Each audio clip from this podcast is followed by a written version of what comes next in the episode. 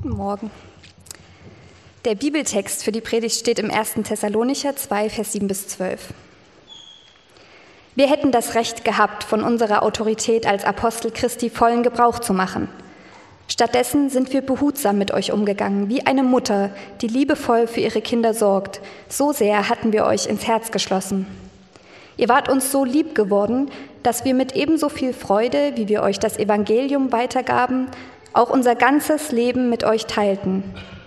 Ihr erinnert euch doch sicher daran, Geschwister, dass wir damals, als wir euch das Evangelium verkündeten, Tag und Nacht für unseren Lebensunterhalt arbeiteten. Wir mühten uns ab und scheuten vor keiner Anstrengung zurück, um nur ja keinem von euch zur Last zu fallen. In all unserem Umgang mit euch, unseren Glaubensgeschwistern, ließen wir uns von der Ehrfurcht vor Gott leiten, und unser Verhalten war in jeder Hinsicht korrekt und tadellos. Ihr könnt es bestätigen und Gott selbst ist unser Zeuge. Ihr wisst, dass wir uns um jeden einzelnen von euch gekümmert haben wie ein Vater um seine Kinder.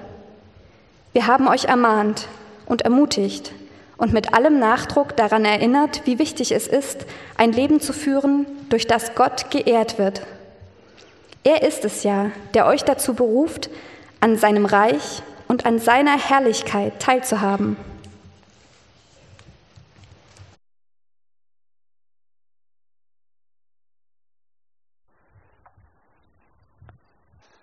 Ich habe gerade so das Gefühl, ich soll hier gar nicht hochgehen, weil ich bin zweimal in jemand reingelaufen fast auf dem Weg. Und äh, ich mache es jetzt trotzdem. Ähm, ja, wir sind heute am Ende der Predigtserie angekommen. Ähm, wir haben uns in den letzten Wochen mit dem Thema beschäftigt, meine perfekte Familie. Und ähm, eben mit dem ganz normalen Familienwahnsinn, sage ich mal. Ähm, Erwartungen, aneinander, Erwartungen, die nicht erfüllt werden, Streit, Konflikte, ähm, ja, Beziehungsstress, Selbsteinschätzung, fehlende Selbsteinschätzung, Umgang mit Ressourcen, Vergebung natürlich. Und wir tun das alles auf dem Hintergrund, dass wir glauben, Kirche ist tatsächlich so gedacht wie so eine Art Familie. Und ähm, genau, heute gucken wir uns ja, zum letzten Mal vor der Sommerpause auch nochmal zusammen Text dazu an und ich möchte nochmal beten, bevor wir das tun. Danke, Vater, dass du ein guter Vater bist. So anders als alle Väter, die wir hier so kennen, die, die wir so erlebt haben hier allein in diesem Raum. Und ähm, ja, danke, dass du willst, dass wir wirklich wie eine Familie werden, dass wir so miteinander umgehen. Ähm, nicht eine perfekte Familie vielleicht, aber ja, wirklich mit so einem Zusammenhalt, so einer ähm, Sicht aufeinander, dass man zusammengehört. Und ich bitte dich, dass du diese Zeit gebrauchst, um ja, da weiter was von dir zu zeigen, wie du dir das vorstellst, mit Kirche, mit uns hier auch als Hamburg-Projekt. Amen. Also die Bibel spricht über Kirche, und wir hatten das schon mehrmals, diese Reihe, viel mehr im Sinne einer Familie als irgendwas anderes. Also viel mehr als Familie, als Institution oder Gottesdienst oder Veranstaltung oder Gebäude. Also wenn wir das Neue Testament vor allem anschauen, ähm, das platzt von diesen Begrifflichkeiten, wie auch hier im Text. Paulus ähm, schreibt hier diesen Brief und er benutzt Begriffe von Familienbeziehungen. Er benutzt Wörter wie Geschwister. Also so spricht er die an. Ähm, er sagt, wie eine Mutter, wie ein Vater. Also er benutzt die ganze Zeit diese Begrifflichkeiten von Familie. Und er gibt uns ein Beispiel nochmal, gucken wir uns heute ein Beispiel an, wie so eine familiäre Gemeinschaft aussehen kann, wie sie wachsen kann, wie sie entstehen kann, was sie zusammenhält. Und er redet nicht so sehr über Strategien und Konzepte und äh, pädagogischen Kniffs und Tricks, sondern vielmehr über eine Grundhaltung. Er redet eigentlich über den Klebstoff zwischen den Menschen in der Familie.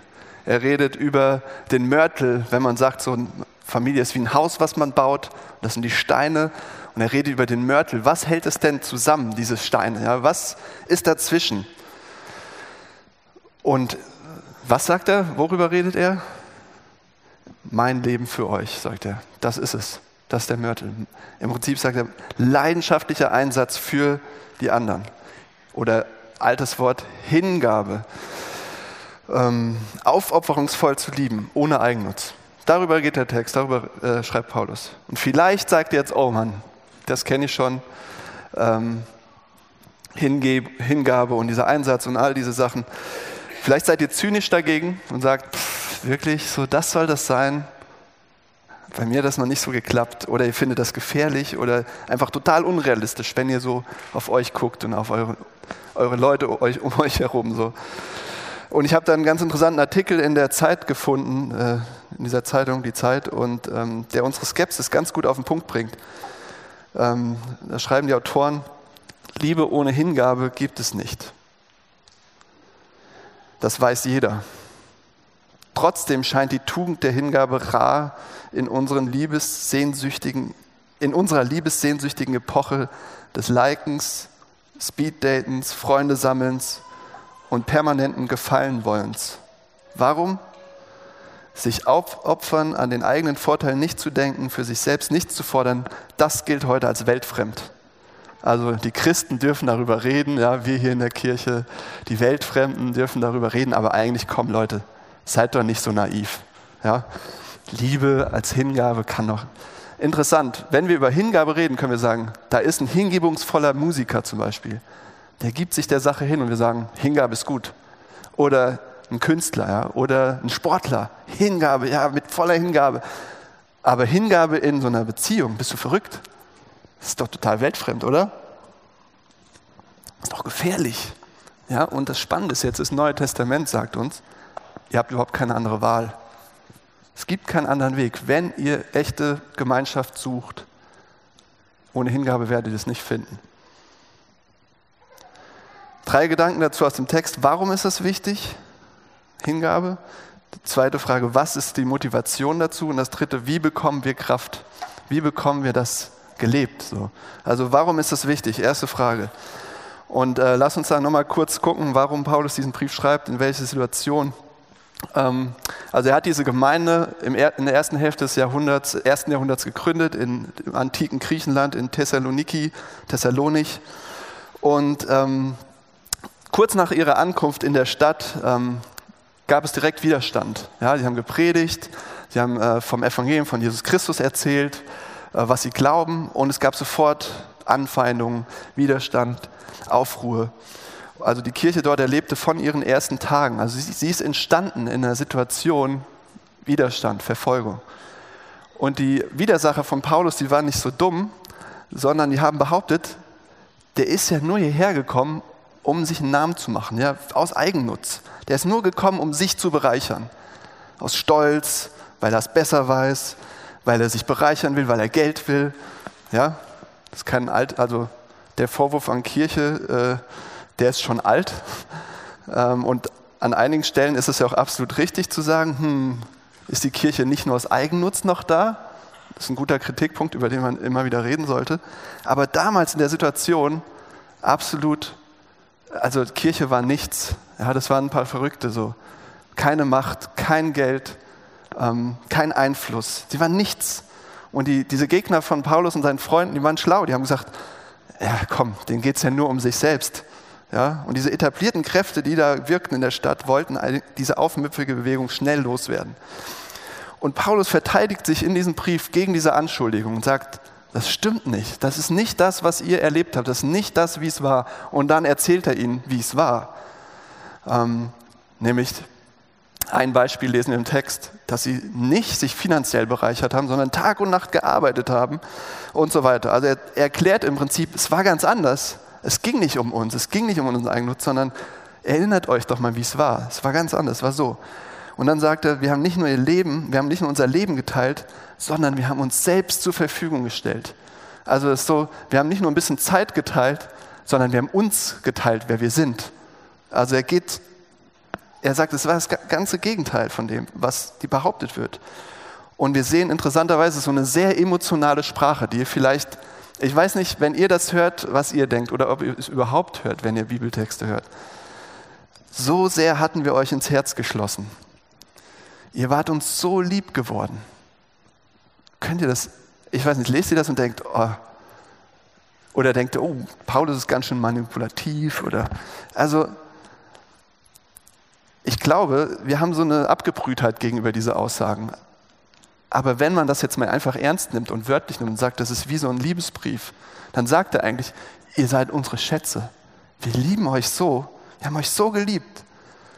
Also enger, er konnte es nicht anders enger ausdrücken. Ja? Später sagt er sogar, eine krasse Aussage, von euch räumlich getrennt zu sein, fühlt sich ein bisschen so an wie ein Waisenkind zu sein. Ein Kind, was von den Eltern getrennt ist. Also verrückt. Also er, er sagt, da ist so eine emotionale Bindung. Das ist engst, engste Familie, seid ihr für uns. Also was sagt er, worüber spricht er? Er sagt, Kirche, eine Kirche zu sein, ist eine Gemeinschaft zu sein, die deshalb entsteht, die deshalb wächst, weil es so eine enge Bindung gibt wie in einer Familie. Weil da Leute sind, die sich aufopferungsvoll einsetzen und so lieben, dass sie alles hergeben, die nicht aus Eigennutz kommen und sagen, wir wollen hier einen großen Namen haben oder wir wollen groß rauskommen, wir wollen viel Geld damit machen, sondern die einfach geben, die sich selbst hergeben. Das, so entsteht diese Familie, so wächst diese Familie. Das ist der Mörtel, das ist der Klebstoff. Und wo findet man denn sowas, bitteschön? Wo soll es denn sowas geben in dieser Welt? Das hat Paulus sich auch gedacht und hat ein Bild genommen und einen Vergleich und sagt, wir haben euch geliebt wie eine Mutter. Ja? Wie liebt eine Mutter? Ich weiß nicht, ob ihr Glück hattet mit eurer Mutter, aber was macht eine Mutter für ihr Kind? Erstmal trägt sie es neun Monate rum, schleppt sich rum, Rückenschmerzen, Übelkeit, umfassende Transformation des ganzen Körpers. Ihr wisst das, ihr Mütter, oder ihr könnt das auch beobachten. Und dann geht es erst richtig los, ja, die Schmerzen, Wehen, Geburt. Und dann gehen die Schmerzen eigentlich erst richtig los. Und es fängt ja, immer da sein, sich opfern, jeden Tag aufs Neue, jede Nacht. Kein Schlaf, Geschrei. Und irgendwann hört man sich Beschimpfungen an, ich hasse dich. Und man muss all das aushalten, was Kinder so für Phasen durchmachen. Und immer sich geben, immer sich zur Verfügung stellen, sagen, ich bin die Mutter, ich bin da, ich bin ja, warum? Damit, damit neues Leben auf die Beine kommt und entsteht und wächst. Damit eine Familie überhaupt sein kann. Ohne so eine Liebe einer Mutter gibt es keine Familie. Das ist, das ist das Gegenteil von Selbstverwirklichung. Ist, deswegen ist es, glaube ich, heute umso härter. Weil alle sagen, du musst dich selbst verwirklichen. Aber du bist eine Mutter. Hm, bin ich raus. Ja? Das ist zu, sich zu opfern. Seine Zeit, seine Kraft, sein Schlaf, seine Nerven, seine Hobbys, sein Geld, seine alte Sichtweisen, die man bisher immer hatte. Ich finde immer noch die beste Aussage, die jemand mal gesagt hat, Eltern werden es heute wie freiwilliger Selbstmord. Es hört sich hart an, aber es stimmt. Ihr verliert euer altes Leben und ihr kriegt ein ganz neues. Also ihr killt euer altes Leben und kriegt ein neues. Nämlich, ihr, ne, ihr kriegt ein Leben, wo es um Hingabe geht. Und da passt das Wort absolut, Hingabe. Ich habe diese Woche ein Beispiel von einer Mutter gelesen, die heißt Apollonia Schecherer. Und ähm, die pflegt seit fast einem halben Jahrhundert ihre behinderte Tochter. Die ist körperlich und geistig behindert durch eine Hirnhautentzündung seit frühester Kindheit. Und rund um die Uhr ist die Mutter da, seit 50 Jahren fast. 48 Jahre ist sie alt, ihre Tochter Sonja. Und Apollonia sagt, das ist das Größte für mich. So, ich, ich fahre nicht in Urlaub, ich, mach, ich verzichte auf ganz viele Freiheiten, Annehmlichkeiten. Aber das ist meine Freude. Ich bereue keinen Tag so. Das ist meine Tochter. Das ist die Liebe einer Mutter. Das ist der Klebstoff, glaube ich, nicht nur für eine Familie, sondern eigentlich auch für unsere Gesellschaft. Wenn wir das nicht mehr haben, wenn wir das nicht mehr haben in einer Gemeinschaft, dann fliegt uns das um die Ohren. Das glaube ich. Was heißt es praktisch? Als Christ zu leben heißt es zu sagen, das ist die Art und Weise, wie Gemeinschaft entsteht und wächst. Es gibt keine andere. Die Art der Selbstverwirklichung, ich immer zuerst, funktioniert nicht. Das zerlegt eine Gemeinschaft. Es geht nur durch Hingabe, aufopferungsvolle Liebe. Und Jesus hat es letztlich gelebt, hat, hat es vorgemacht und hat gesagt, jetzt macht's mir nach. Ihr seid jetzt dran, macht mit. Und ich erlebe das immer wieder, wie das aufblitzt. Klar, das klingt total wahnsinnig und verrückt und denkt, was, das, das ist möglich? Ja, ich glaube schon. Ich erlebe das immer wieder hier bei euch und zwar in ganz kleinen Punkten.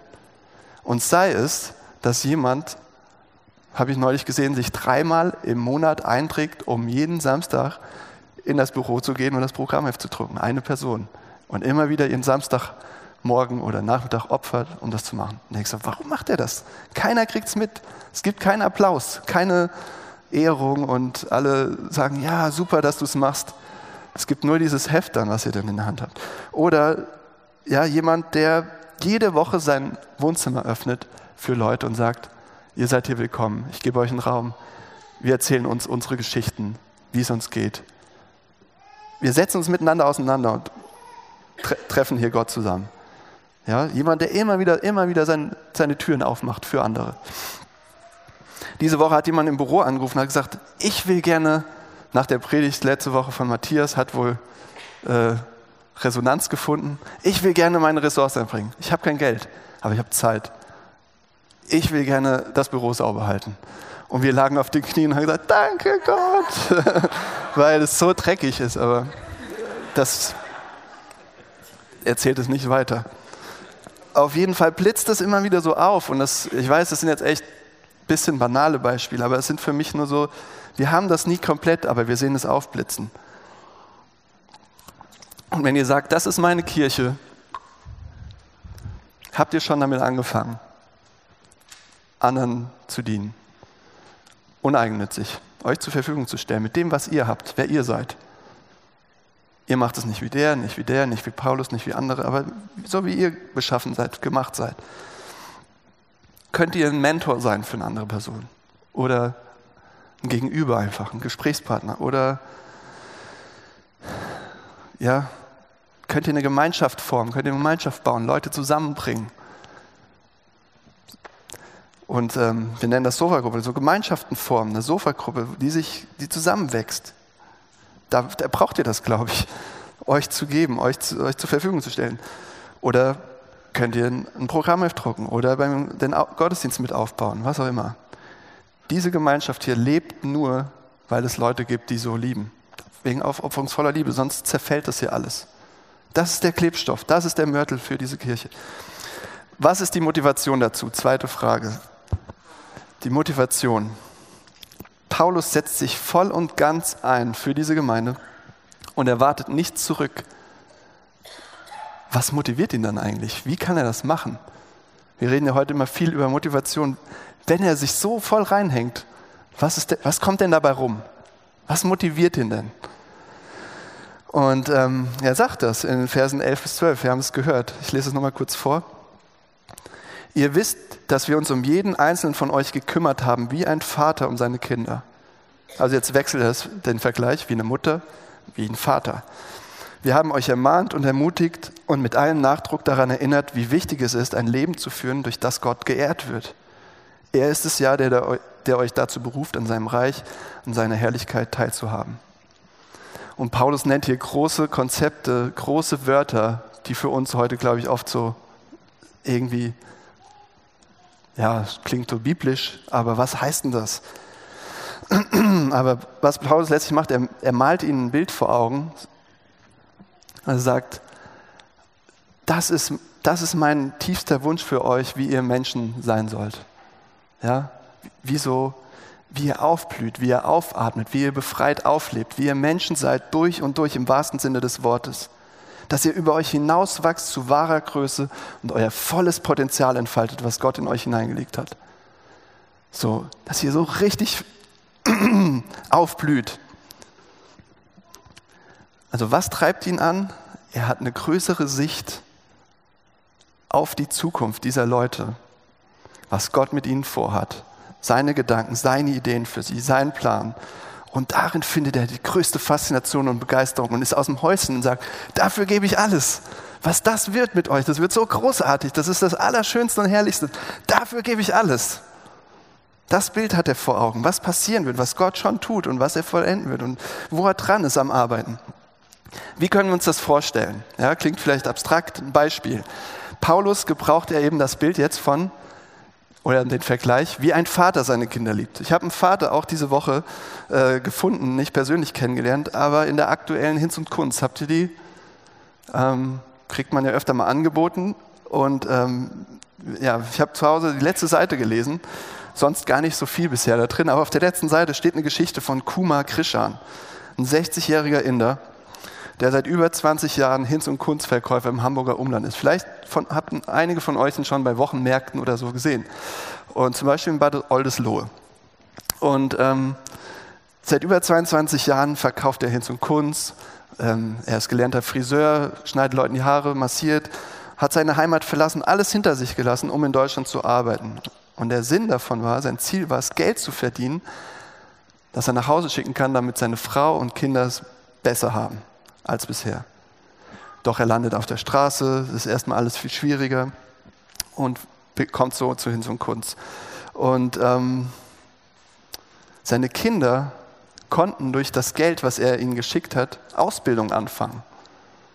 Die konnten Ausbildung starten. Einer seiner Söhne wurde Arzt, ein anderer Ingenieur. Und der Vater hat sich alles kosten lassen, damit sie es mal besser haben als er. Er hat alles da reingesteckt, sein ganz, sich selbst, seine Zeit, seine Kraft. Was war sein größeres Bild, seine größere Perspektive von der Zukunft? Was war seine Vision? Wie konnte er all die Jahre durchhalten, so weit weg von zu Hause, von seinen Liebsten und all das auf sich nehmen, auf der Straße zu leben und so weiter und so fort? Weil er vor Augen hatte, was aus seinen Söhnen werden würde. Er hat es gesehen. Er hat gesehen, ja, wenn ich alles gebe, dann wird mein einer Sohn vielleicht mal ein Arzt. Wenn ich alles gebe, dann werden die, dann werden die es mal richtig viel besser haben als ich. Die Freude, seine Jungs zu sehen und äh, wie sie gut versorgt sind, wie sie einen guten Job haben und so weiter. Das hat ihn angetrieben, da hat er sich alles kosten lassen. Und in einer ähnlichen Weise macht es Paulus.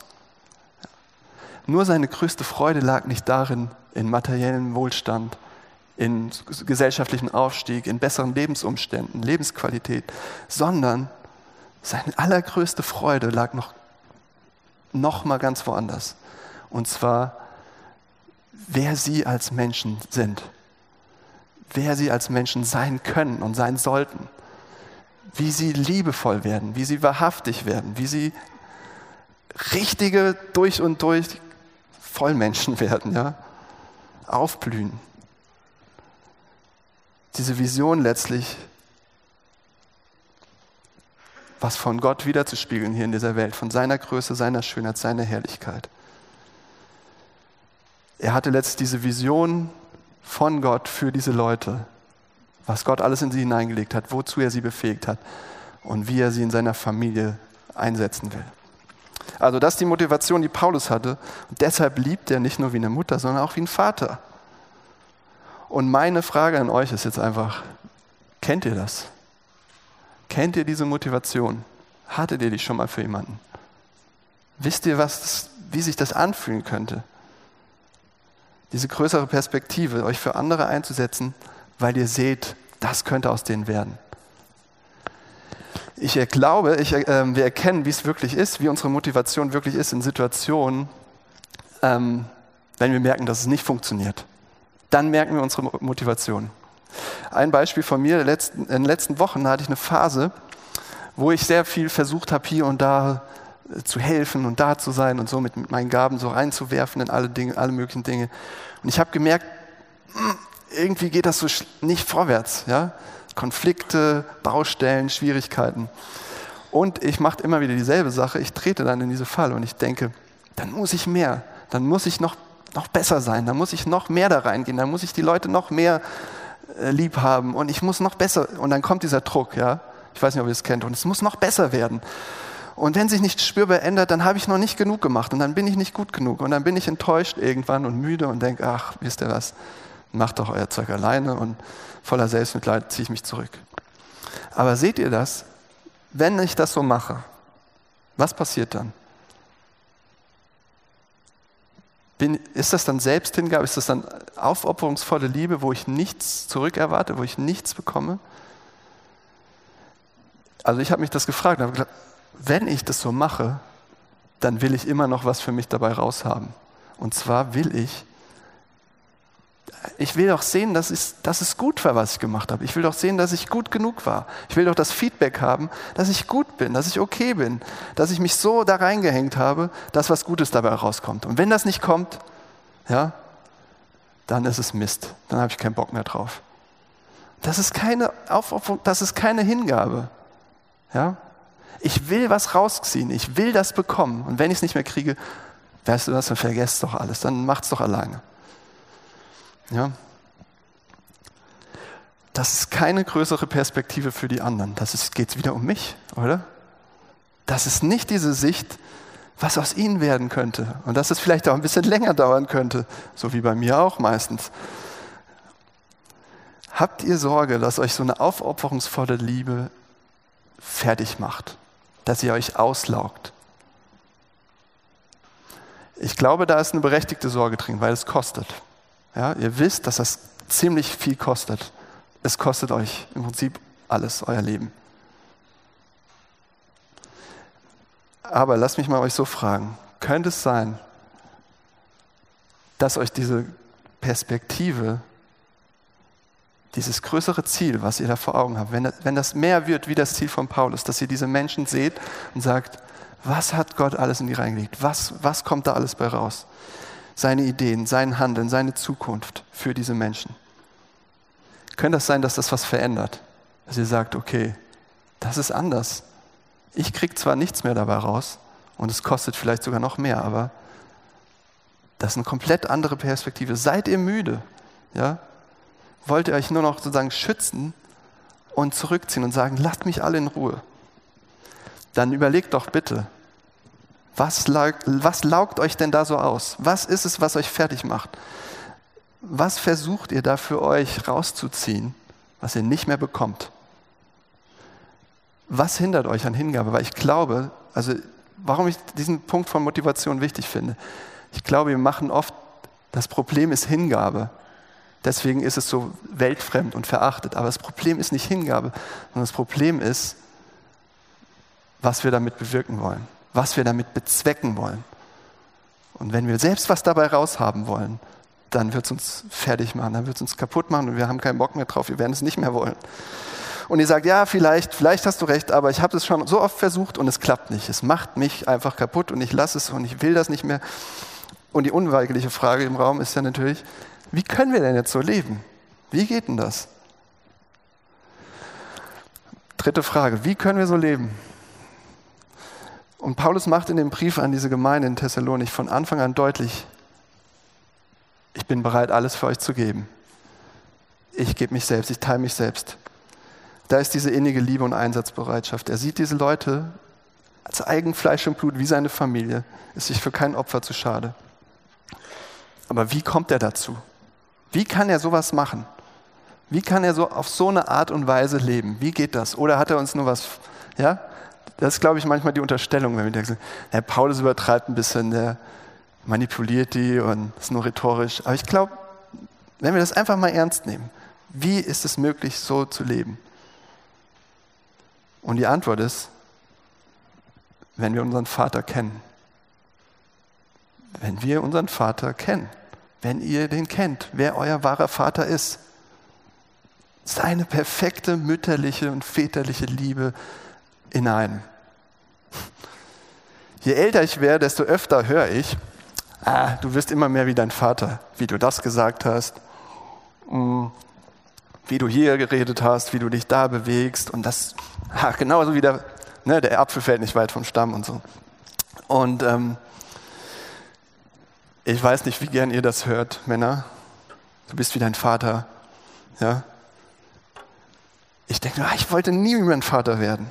Oder ihr Frauen, wie oft habt ihr gedacht, ich wollte nie wie meine Mutter werden, aber ich bin jetzt genau so, fast. Das habe ich vielleicht ein bisschen anders gemacht. Ja? Aber das Problem an der Sache ist ja, wir kommen aus der Nummer nicht mehr raus. Das sind ja unsere Eltern, die haben uns ja geprägt. Wir haben sie von klein auf ausgesaugt, äh, also nicht ausgesaugt, wir haben aufgesaugt. Ja. Ja, wir haben sie auch ausgesaugt. Alle Energie, so fühlt man sich ja manchmal wie so ein leerer äh, Luftmatratze ohne Luft. So. Aber ähm, Ihr könnt es noch so hart probieren, ihr kommt da nicht raus, weil ihr habt alles aufgesaugt. Ja? Die ganzen Haltungen, Überzeugungen, Bewegungen, alles beobachtet. Ihr seid wie eine kleine Kopie.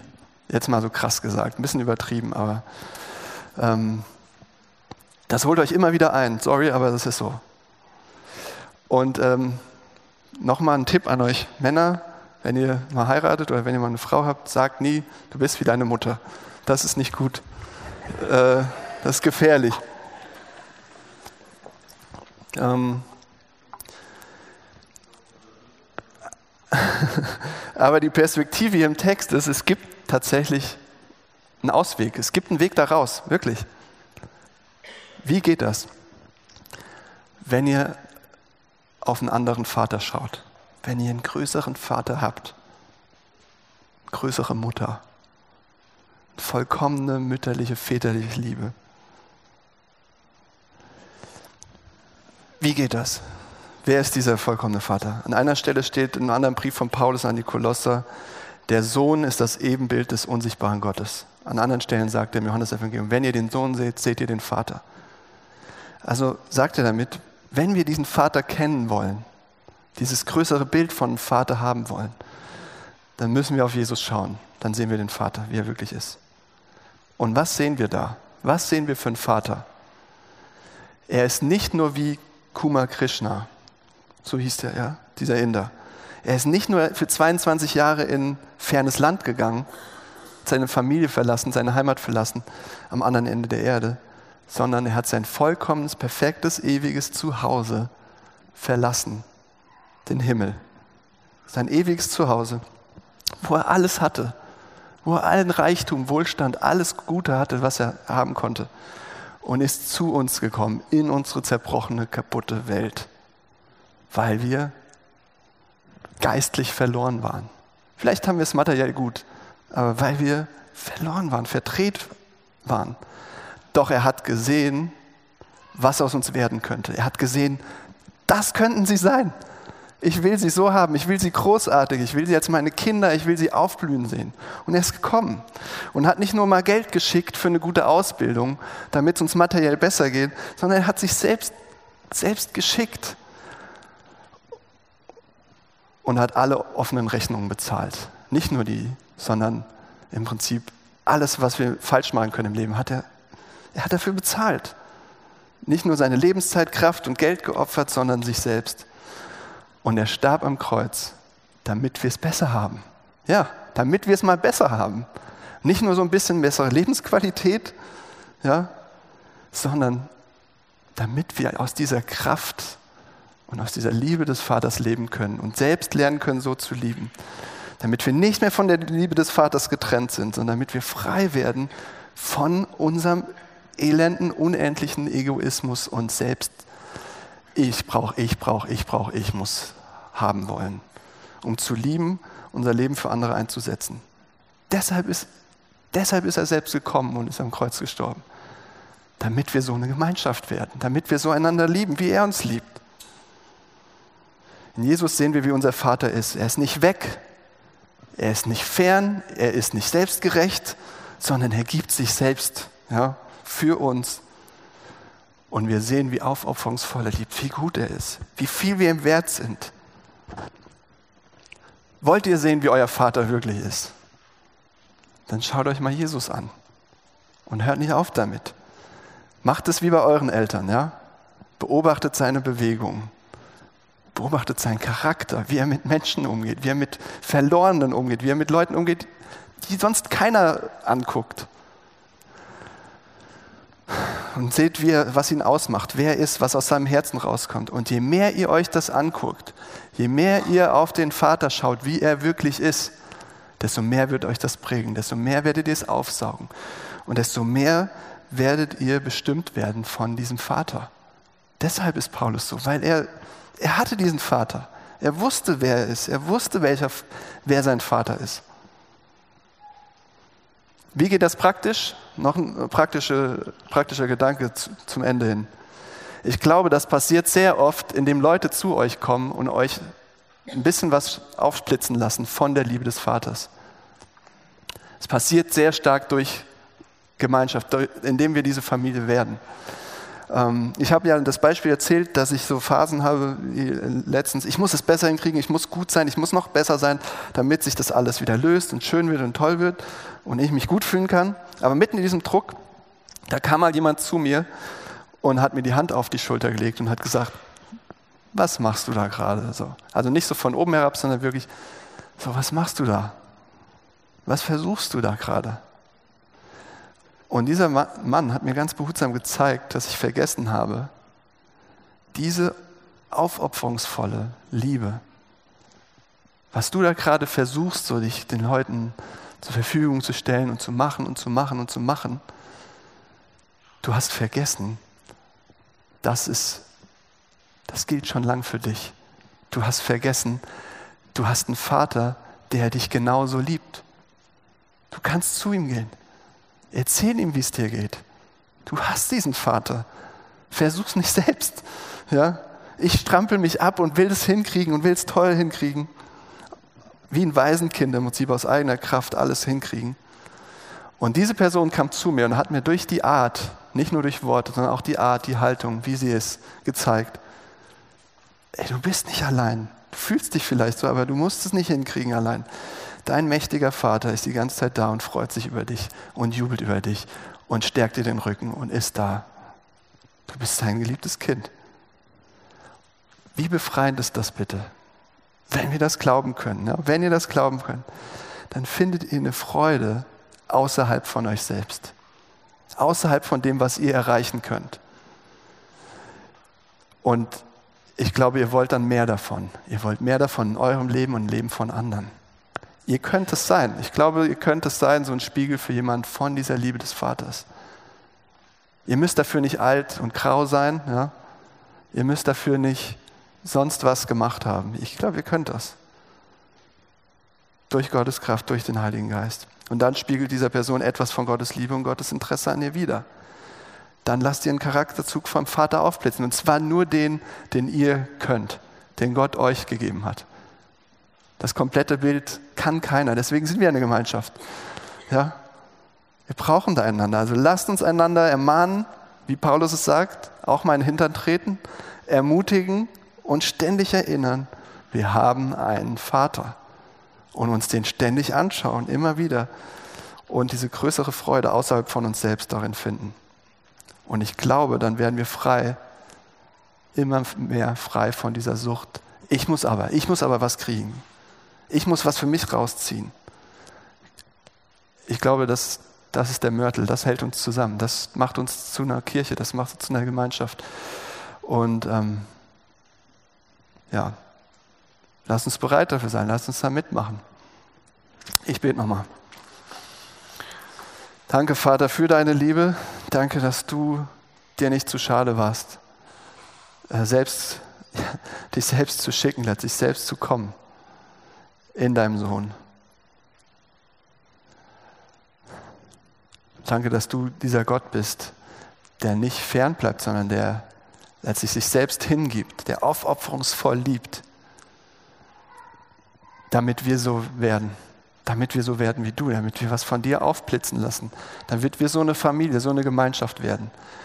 Hier auch im Hamburg-Projekt. Und ich bitte dich, wirke du Zeig uns, dass du dieser perfekte, vollkommene Vater bist. Und ähm, ja, forme uns, forme diese Gemeinschaft, forme diese Gemeinde. Amen.